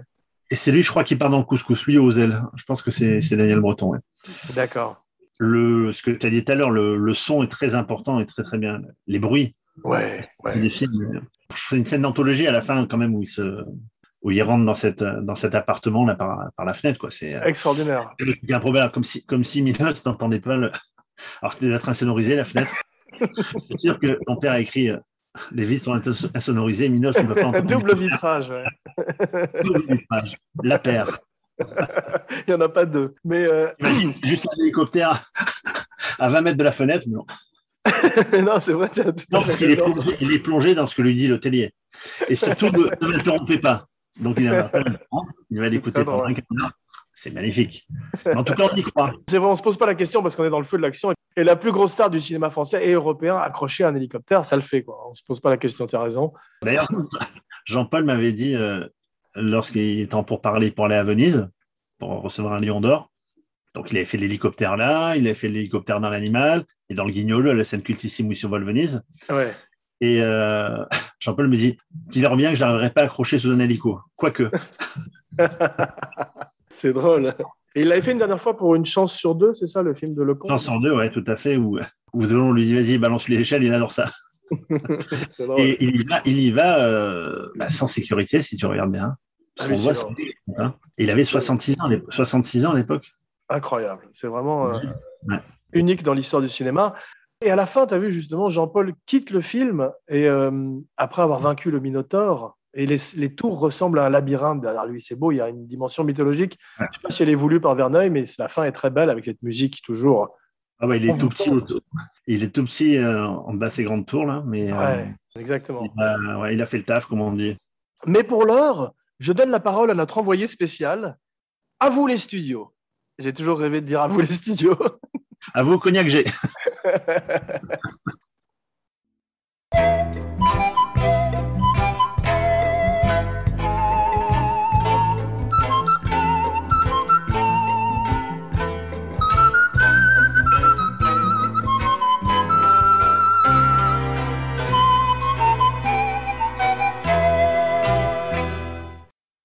Bonjour papa, ravi de te retrouver dans l'émission. Merci de te joindre à nous. On avait bien besoin d'un joyeux de rire pour nous remonter le moral, pour nous égayer. Mais comme je disais, tu vas le voir en début d'émission, nous ne sommes pas ici pour nous lamenter, mais pour célébrer ensemble la mémoire de Jean-Paul et d'un film que tu as écrit. Alors, Eros, Thanatos et Minos. Tu es prêt? Tout à fait pros. Raconte-nous un peu euh, ton aventure sur Peur sur la ville depuis le début, parce qu'on t'avait laissé à Zuidcote avec Jean-Paul. Comment le retrouves-tu plus tard? C'est quelle année déjà Peur sur la ville? 1975. Ah ben oui, alors je devais, euh, parce que j'étais en montage, moi, d'un film, et je pense que c'était peut-être le jouet d'ailleurs. Oui, absolument. Tu avais dit la chèvre lors de la dernière émission, mais c'est effectivement Oui, le jouet. ouais. J'en ai fait 31, tu sais, donc Bien euh, sûr. il y a des moments où ça se mêle. Mais là, c'est Jean-Paul qui m'a téléphoné lui-même. Il avait un petit doute sur le script de Verneuil et il m'a dit euh, Est-ce que tu pourrais faire une consultation, mon grand? Ah Non, je ne vais pas l'imiter, hein, mais enfin, est-ce que tu pourrais faire une consultation, s'il te plaît? Parce que ben, je pense qu'il y a quelque chose d'un peu bancal dans l'histoire. Et je précise ce que c'est qu'une consultation, parce que c'est moins pratiqué en France qu'en Amérique. Ce qu'ils appellent ici du doctoring, c'est-à-dire que tu prends un scénario dans lequel il semblerait que tout n'est pas au point, et avec un œil neuf, tu essayes de consolider la machine, tu vois. Un œil de verre neuf? Oui, ça c'est Minos. Pardon. Et alors donc, euh, j'ai accepté et j'ai rencontré Verneuil professionnellement pour la première fois. Verneuil Alors- de verre? Non, je continue. hein. Arrête, Pardon. comment tu es sérieux En fait, Henri Verneuil, je l'avais connu dans différents dîners comme ça. C'était un type charmant et très au point sur le plan social, c'est-à-dire qu'il avait appris la prestidigitation. Évidemment, les invités étaient absolument admiratifs quand il faisait disparaître des Wow. contrats, des producteurs, donc quand il faisait, dis- quand il faisait disparaître des cigarettes. C'était un manipulateur. Comme Orson Welles Orson Welles aussi. Oui. Donc, euh, il était là à faire ses tours, etc. Et je le trouvais adorable, tu vois, charmant. Et puis, un jour, j'arrive chez lui. Il avait à ce moment-là un appartement du côté des Invalides, très bel appartement. Et je me retrouve en face d'un homme qui était toujours aussi charmant, et avec lequel il fallait enclencher la bagarre du scénario. Ouais. Et c'est toujours euh, euh, difficile. Donc, je me suis retrouvé à- assis en face de lui pendant plusieurs jours, à essayer éventuellement, parce qu'on n'est jamais sûr de rien, et particulièrement pas de soi-même, de colmater les brèches de peur sur la ville. Donc, vous avez travaillé ensemble de- pendant combien de temps? Précisément, pas loin de- d'un mois, en fait. Ouais. Jean Laborde est crédité également au générique. Quel a été son apport au scénario? Je crois qu'il a écrit une première mouture, ou que c'était peut-être d'ailleurs un bouquin qu'il avait écrit, parce qu'il était aussi romancier, je crois. Il a écrit effectivement, je crois, Adieu Poulet. C'est lui qui avait écrit le livre d'Adieu Oui, Poulet. que j'ai adopté- adapté aussi, d'ailleurs, oui. C'est ça, voilà, que tu as adopté, un petit poulet. Mais euh, Verneuil dit que c'est une histoire que lui avait racontée Françoise Fabian, qui à l'époque avait une espèce de creep, un type qui lui téléphonait comme ça, un maniaque, et qui l'a persécuté au téléphone à la manière de Minos avec ses victimes. Dommage qu'elle l'ait raconté à Verneuil. Non, je plaisante. C'était En fait- Verneuil, en fait, le type qui C'était téléphonait. Verneuil qui est une personne. On l'a découvert. L'appel venait du. Est-ce que les enfants sont toujours au premier? Ça, c'était superbe, ce film aussi. hein. Ah ouais, ça fait penser à ça. D'ailleurs, je voulais te poser une question avant que tu continues ton histoire. Tu sais ce que c'est que les giallo? Non C'est un genre italien qui veut dire en fait le thriller et qui inspire un petit peu, euh, dit-on, Verneuil, en plus de Dirty Harry, bien sûr Clint Eastwood, Belmondo, Jean-Paul, notre Dirty Harry français. Un mois de travail avec lui, et là, à partir de là, vous avez une espèce de mouture. Ben, C'est-à-dire que ça n'a pas été commode parce que aussi bien Verneuil était un formidable réalisateur, aussi bien il avait le sens du casting, il faut bien le dire, parce qu'il prenait les meilleurs. Parce que faire un film avec Belmondo, faire un film avec Delon, Ventura et Gabin, etc., etc., on s'entoure, si tu veux, là. hein. Hmm. Mais d'un autre côté, sur le plan du scénario, et ça je le dis pas seulement pour Henri Verneuil, je le dis en général pour beaucoup de metteurs en scène, eh ben, ils ont par moments des, des- des nappes, c'est vague. Et c'est là où j'essayais, moi, je dis bien avec mes faibles moyens, de, de- de- lui expliquer certaines choses qu'on ne pouvait pas faire. Je t'en donnerai des exemples en cours de, de, de récit, si tu veux. Volontiers. Mais on a travaillé, euh, on a travaillé très amicalement et très agréablement. Et puis on avait derrière nous quand même Jean-Paul qui, contrairement à ce qu'on peut penser, était très présent sur le scénario. Par exemple, dans le professionnel que j'ai réécrit après Audiard, eh ben, c'est lui qui a voulu mourir, alors que tous les producteurs étaient contre. Ouais. Et Jean-Paul a dit non, moi je voudrais mourir à la fin. Et un héros qui meurt, tu sais, à la fin d'un film, surtout un héros aussi populaire que lui. Ouais.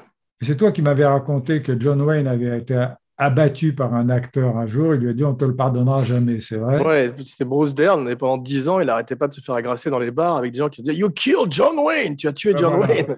En tout cas, là, c'est Jean-Paul qui a voulu se tuer lui-même. Et c'était une grande idée. Et moi, j'étais donc en face d'Henri Verneuil, qui était un scénariste, surtout metteur en scène. Et je te parlerai des scènes quand tu le désireras, où j'ai été. Oui, on peut parler un petit peu du, du scénario lui-même. Bon, déjà, pour, pour parler de Jean-Paul, moi j'étais frappé à quel point on connaît son aisance physique dans les cascades, mais également son aisance avec les mots, parce qu'il délivre des one-liners et les répliques du film avec une, une grâce, un humour, une légèreté fantastique.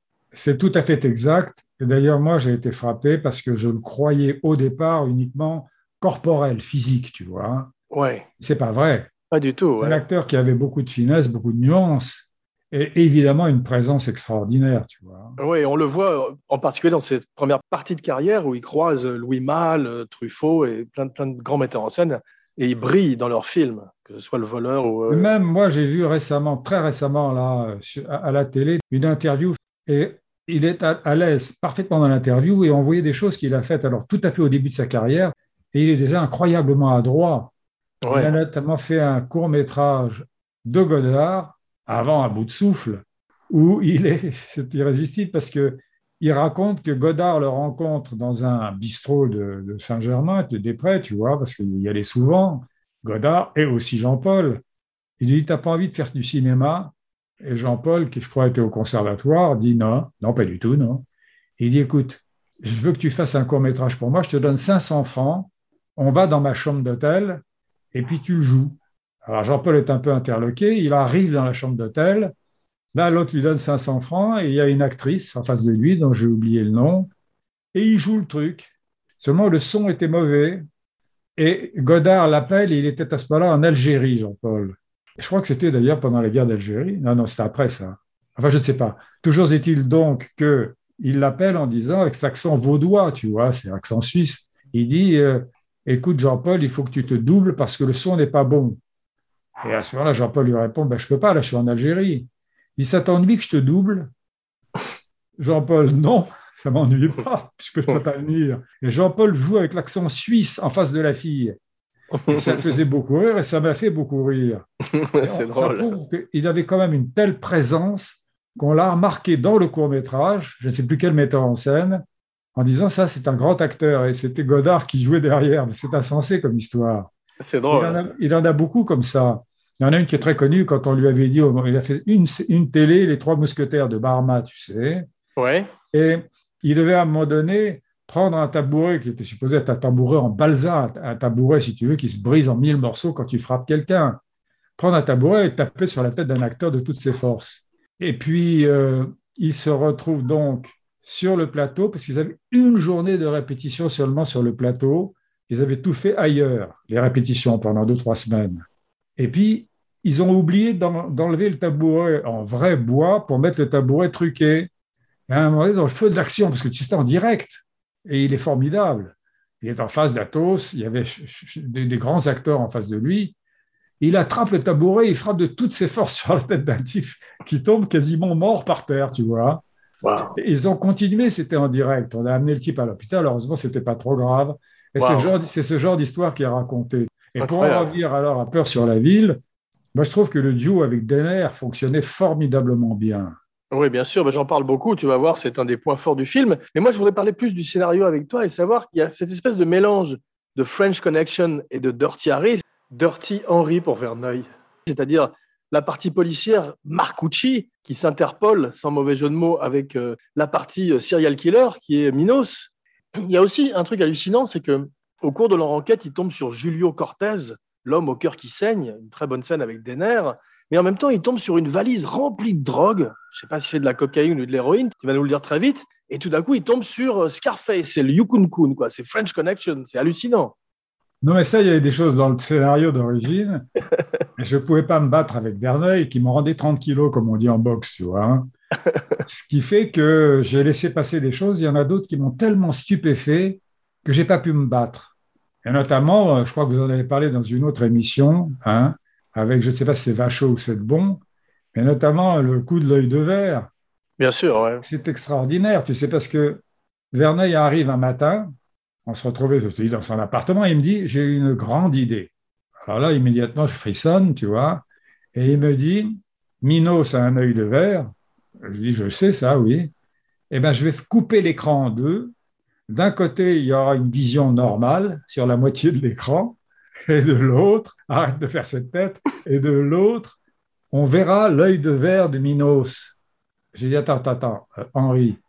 C'est-à-dire que Minos, avec son œil aveugle, voit son œil de verre. C'est une vision, comme on dit, subjective. Il me dit, ouais. Je dis, Henri, quand même, si ton œil est aveugle, comment peux-tu voir ton œil de Tu lui as fait la démonstration avec le briquet, comme dans le film? Non. Je lui ai dit, en plus, mets ta main sur ton œil, c'est rends-toi borgne. Je te rappelle que Groucho Marx disait que un borgne, c'est un infirme qui n'a besoin que d'un demi-chien d'aveugle. Rends-toi borgne. Alors, il il met sa main comme ça, je lui dis, tu te rends compte que tu ne coupes pas le monde en deux. Simplement, tu perds de la profondeur.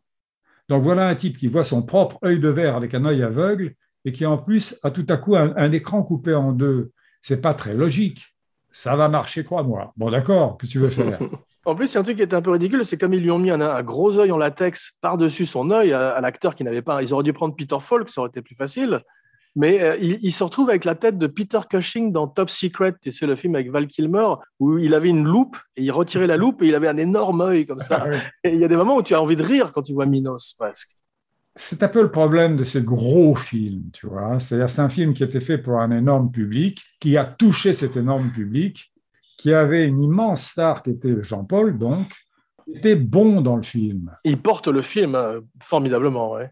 Il est aussi spectaculaire que Steve McQueen, euh, Burt Reynolds ou, ou, Dor- ou Clint Eastwood, j'allais dire Dirty Harry. Mais je le sais parce qu'un jour, j'avais Dick Donner, Richard Donner, qui donc a fait beaucoup de films, donc, euh, que tu peux citer toi, tu vois. Bien sûr, ouais. La Le, le- malédiction. le remake du jouet. non, non, la, Malheureusement, le remake- la malédiction, Superman, euh, Tout ça, oui. Lethal Weapon. Et je fais une projection de Peur sur la ville en Amérique pour montrer un peu le travail que faisaient les Français, et notamment Belmondo.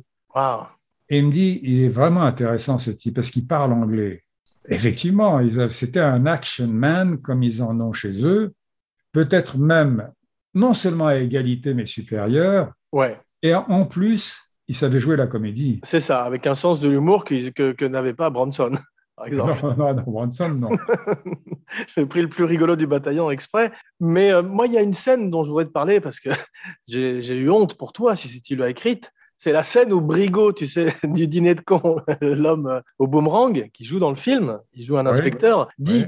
Le Tellier, bon sang, mais c'est bien sûr le casse de la IBM à, à- à Aubervilliers, je sais pas où. Et il, il répète à Denner un truc qu'il a entendu mille fois, qu'il sait, juste pour que le spectateur, pour Je expliquer dédouane en disant c'est probablement du Laborde.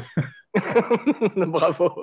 Non, mais je ne peux pas écrire ça. Je veux dire pourquoi je ne peux pas l'écrire? Parce que comme j'ai fait du théâtre, hein, j'ai commen- commencé par le théâtre, Ouais. et j'ai fait sept pièces de théâtre, tu vois. Hmm. Comme j'ai commencé comme ça, je sais que les gens qui en début de pièce font d'exposition. Et ça donne Ouais. ça. Mon cher cousin, puisque nous vivons ensemble depuis 20 ans dans ce très beau château, j'ai épousé votre sœur, C'est exactement ça. tu te dis, mais comment ça se fait que l'autre ne le sait pas, tout ça? Donc, je ne peux pas tomber dans ce travers-là, si tu veux. Alors, Ouais. mettons ça sur le compte de ce pauvre Laborde, qui est mort de se retourner dans sa tombe.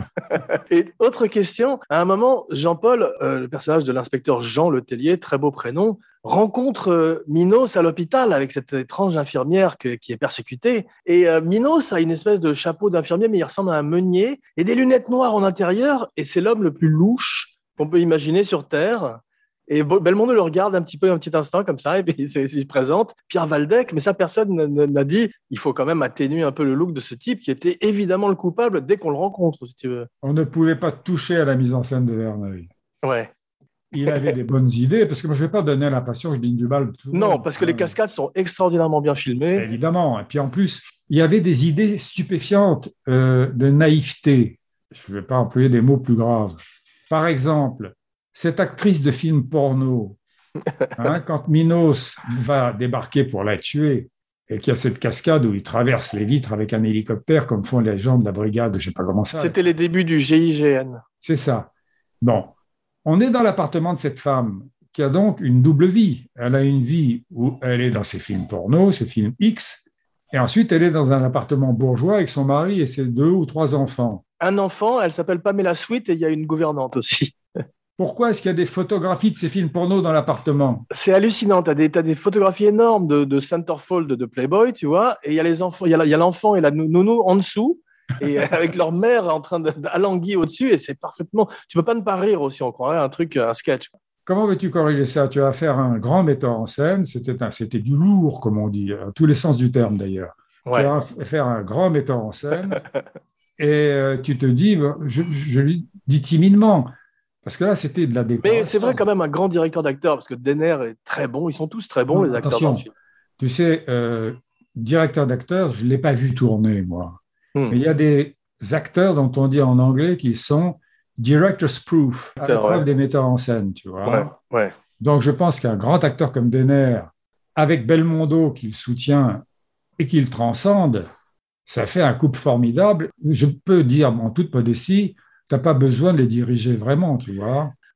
Est-ce que le film a été taxé euh, à l'époque de fascisme, à l'époque du Dirty Harry, où tu avais ces flics euh, de, de western qui arrivaient et qui tirent d'abord et qui posent des questions ensuite? On n'en était pas encore là. hein. Ouais. Maintenant, maintenant, on ne peut plus rien faire. À l'époque, bon, c'était beaucoup plus souple en France qu'en Amérique. Ok. En Amérique, ils ont commencé plus tôt que nous à censurer tout a posteriori. Ça m'intéressait, ça, parce qu'effectivement, euh, que ce soit Paul Inkel ou tous les critiques de l'époque euh, avec Dirty Harry étaient tombés sur euh, Clint Eastwood. Et c'est pour ça que le deuxième Magnum Force, il se battait contre des types encore plus fascistes que, que lui, qui étaient ces motards, tu te rappelles, cet escadron de la mort euh, californien. Voilà, ben écoute, je suis content de dire du bien de, de Jean-Paul pour toutes les raisons que tu imagines, tu vois, Ouais. parce que réellement, il était sous-estimé dans toute une partie de sa carrière, celle-là venait du conservatoire, venait d'un gros travail d'acteur, et qui a été un peu supplanté par ce qu'il faisait sur la- la- le toit d'un métro aérien. Et qui est tout aussi spectaculaire parce qu'il il il le fait bien. Comme je disais, il est aussi crédible quand il fait la comédie que quand il fait de- des cascades. Oui, oui, ça fait plaisir de le dire parce que c'est vrai. Parce qu'en général, on, on- on habille de, de- de- de leur costume du dimanche les, les gens décédés, tu vois. Hmm. C'est-à-dire qu'il faut absolument qu'il soit beau, intelligent et tout. Là, ce qu'on raconte en ce moment sur lui, c'est la vérité. Mais c'est vrai, mais tu sais, il y a une phrase dans, de Batman, dans- qui est mon philosophe de chevet, qui dit euh, Tu meurs en héros ou tu vis suffisamment longtemps pour devenir le méchant. Jean-Paul a vécu suffisamment longtemps, mais il est toujours resté le héros. Bravo. I'm going there to see my father and all my loved ones who've gone on. Merci papa pour ce témoignage. On se retrouve très vite pour Ciné Family spécial La Chèvre. Dommage que tu ne sois pas sur Facebook. La Chèvre, Facebook, non? Oh là, Au, silence qui suivit, je compris que Jean Weber venait de faire une plaisanterie. Oui, d'autant plus que moi, j'ai mon attaché de presse qui s'appelait Laurence Edeline, tu vois, je me souviens d'elle, ça remontait à la chèvre. Un Ouais. jour, m'a apporté en tout sérieux, sérieusement, un gros paquet de revues de presse en disant Je t'apporte le bouc de la chèvre. C'est le mot de la fin. Merci encore. Et nous retrouvons maintenant Jeff, à qui tu peux dire non, Jeff, t'es pas tout seul. Vas-y. Non, Jeff, t'es pas tout seul. Et saluer aussi au passage nos abracadamis. Salut aux Abracadamis et encore bravo pour tout ça. À bientôt. Faudrait tout de même qu'on signale à Minos que ça devient de plus en plus difficile de se vautrer dans la boue sexuelle. Bien, mon cinébuddy, voici venue l'heure de ton verdict. Un film magnifique ou un film guignolo? Je dirais un film mythique. Voilà. Mythique. Je suis d'accord avec toi. Jean-Paul est au top. En plus, Jean-Paul, c'est une espèce de surhomme auquel on peut s'identifier, ce qui est très rare dans le cinéma. Bah, c'est ça, parce que c'est un héros qui ressemble à, à un papa, à un grand frère, mais il te donne envie de faire des. Et puis, il est aimé des femmes, il est aimé des hommes, il est aimé des enfants. Il est aimé... C'est vraiment, euh, tu as tous les, les quatre cadrans dont on parle, les fameux quatre cadrans dont on parle en Amérique.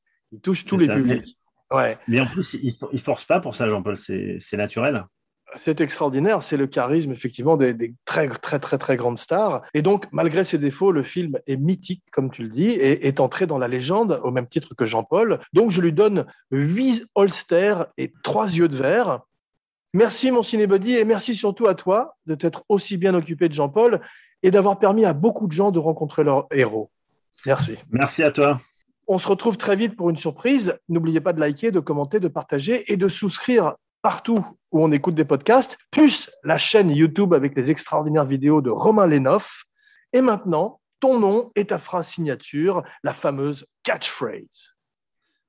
Je vais t'aider, je vais te faire une musique derrière. Je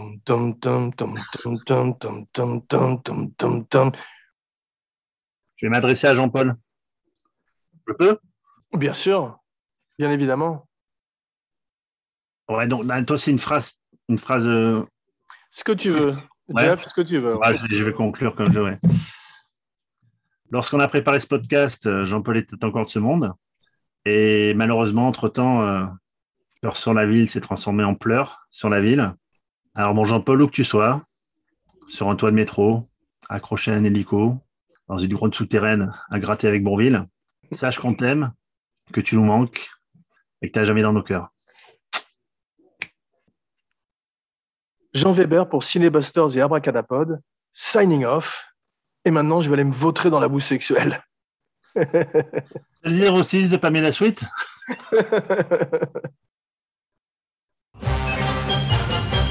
Écoute-moi, pauvre monde, insupportable monde, c'en est trop, tu es tombé trop bas. Tu es trop gris, tu es trop laid, abominable monde. Écoute-moi, un chevalier te défie. Ah Oui, c'est moi, Don Quixote, seigneur de la Mancha, pour toujours au service de l'honneur. Car j'ai l'honneur d'être moi, Don Quixote sans peur, le vent de l'histoire chante en moi. D'ailleurs, qu'importe l'histoire, pourvu qu'elle mène à la gloire. Et moi, je suis Sancho, Sancho, Sancho, son valet, son fils, son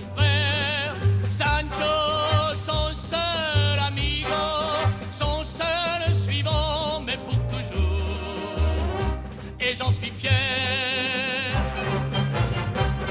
Regardez-moi, vous les dragons, les sorciers, les sorcières, votre règne se meurt aujourd'hui.